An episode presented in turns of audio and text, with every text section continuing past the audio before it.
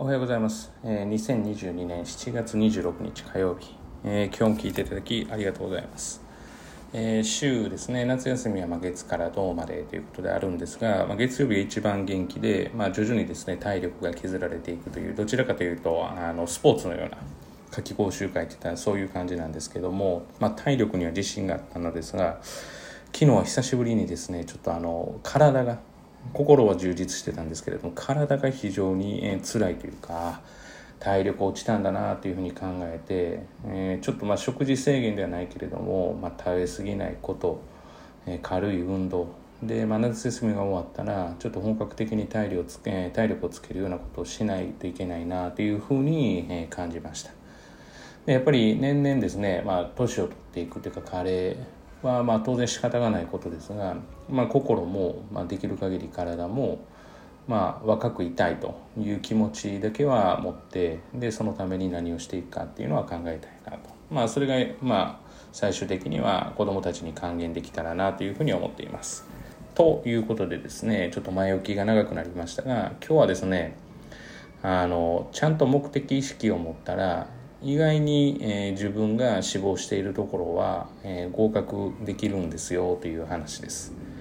で、まあ、これはどちらかというと高校入試というよりも、まあ、大学受験かなと、まあ、高校受験でいうと私立の入試になるかなとは思うんですけれども私立もしくは推薦入試ですね。えーというのは一般入試であればもう作戦はほぼほぼ、えー同じテストを受けて、えーとまあ、内申点と、えー合わせて合否が決まりますから、まあ、作戦は同じにはなるんですが、まあ、大学受験となるとま各大学で、えー方式が違ったり、えー受験形態が違ったりっていうようなことがありますから、まあ、そういうことから言うと作戦を考えておく必要があるわけですね。例えばその勉強は本当に自分が志望する、えー大学に対して、えー必要なものなのかどうなのかっていうことをこう取捨選択しながらやっていかないといけない。まあ、変な話ですねもうすごく日本史世界史が大好きで、えー歴史をすごく勉強しているんだけれども、まあ、必要なのは共通テストのみとか、まあ、だったらそこに時間をかけては受験っていうことで言うと、まあ、よろしくないと。まあ、当然ながら勉強ということであればかけてもいいと思うんですけれどもだからそこの時間の配分であったりとか、えー何をどういうふうにとってやっていくかと、まあ、これに関しては意外に子どもたちはこれだけ情報が、えー取れる中でも分かっていない人が多いので、えーチャンスです。はい、なので、えしっかり調べて、えどういうふうに向けていくかっていうことは大事じゃないかなと。まあ、去年の高校3年生の、え国公立組なんかは、まあ、2人なんかは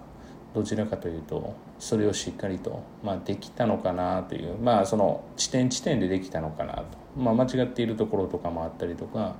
でも方向性を示すのとあとは本人の努力でやっぱり合格っていうのは勝ち取れるのかなというふうに思うので。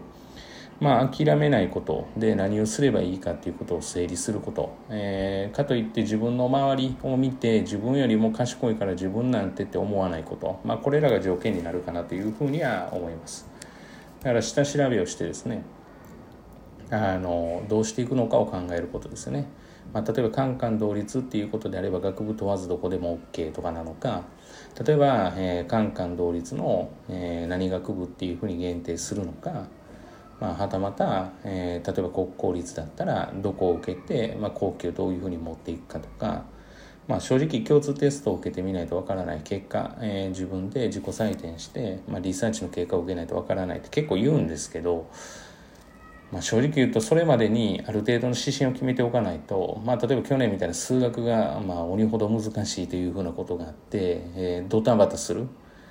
ことを考えた場合に、まあ、想定して自分がこう足りた場合足りてなかった場合っていうことを、まあ、冷静に判断できる今に、えーある程度決めておく必要あるのかなと、今もしくは受験前にですね。でその結果に沿って後ほどどうするかっていうことは考えておかないとやっぱり感情に引っ張られるところがあるのでどうしても例えば共通テストができなかったっていうイメージで引っ張られるとまあそれが悲しんだり落ち込んだりっていう感情が先に立つので冷静に判断できなくなりますからまあそういったことは、えーまあ、よく言われるのは、まあ、起きてから考えようよって言うんですけれども起きてから考えるだけの猶予がすごく少ないので、まあ、考えておかれる必要があるかなと。まあその辺は計画的にやるべきかなというふうに思っています、えー、本日は以上です。えー、何かですね、ご質問、ご相談ありましたら、フォームの方から、えー、お問い合わせいただけますので、ぜひぜひ、えー、お問い合わせいただければと思います。今日も聞いていただきありがとうございました。